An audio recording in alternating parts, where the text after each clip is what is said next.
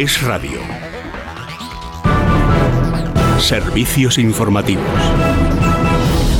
Saludos, ¿qué tal? Buenas tardes. El Gobierno niega que las modificaciones de la ley de amnistía pactadas ayer con Junts sean para beneficiar a Carles Puigdemont, que en estos momentos está siendo investigado en el Tribunal Supremo por un presunto delito de terrorismo. Asegura el ministro de Transportes, Óscar Puente, que es justo todo lo contrario y que el PSOE trabaja para tratar de impedir los trajes a medida. Yo creo que lo que ha sucedido es bastante claro y yo creo que explicarlo sobra, ¿eh? las explicaciones sobran. Hay quien quiere hacer un traje a medida en un sentido y, otros tratan de evitarlo. Esa es la situación. Pero se ha eliminado esa línea roja que usted decía. No, no, no se ha eliminado, no se ha eliminado. Se han puesto simplemente algunas cautelas en relación con algunas cosas que están sucediendo que son muy obvias. Desde Junts también niegan que con las modificaciones busquen beneficiar solo al fugado Puigdemont. En una entrevista en televisión española, Josep Rius ha señalado que es para alcanzar a todos los encausados. No, nosotros hemos aplicado y hemos acordado esta transaccional hasta el momento para mirar de que esta ley eh, abarque al, máximo a todos los encausados que existen eh, actualmente dentro de este proceso, que son centenares de personas que hace años que ya tienen pues, procedimientos judiciales eh, abiertos y que por tanto que queden cubiertos probablemente.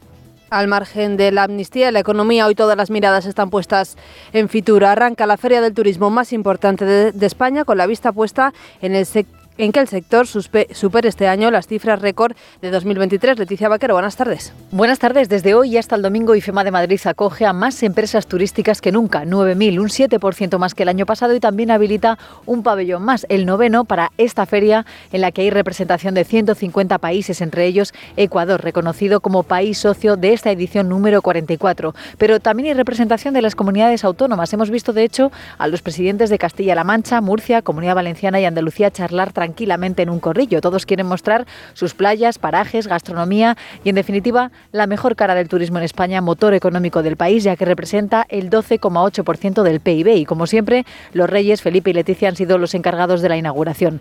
El ministro de Industria y Turismo, Jordi Ereu, cree que las perspectivas para este 2024 son buenas. A cuatro meses vista, las previsiones son positivas. Yo creo que diversificación de destinos, desestacionalización en el, a lo largo de los meses del año. Estos son buenas estrategias, la lucha por la calidad por encima de la cantidad em, y, por tanto, la transformación de nuestro sector turístico.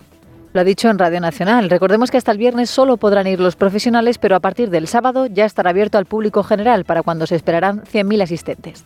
Por cierto, a pocos días de que arranque la campaña electoral en Galicia y dos días después de que los trabajadores de Navantia pidieran al gobierno que contratara otro buque logístico para garantizar el trabajo en el astillero de Ferrol, hoy el presidente del gobierno, Pedro Sánchez, ha hecho allí este anuncio. Quiero anunciaros eh, el encargo por parte del Ministerio de Defensa de la construcción de un nuevo buque de aprovisionamiento de combate para la Armada y tengo la inmensa alegría también de eh, confirmar que ese buque se va a construir aquí, en el astillero de Navantia de Ferrol.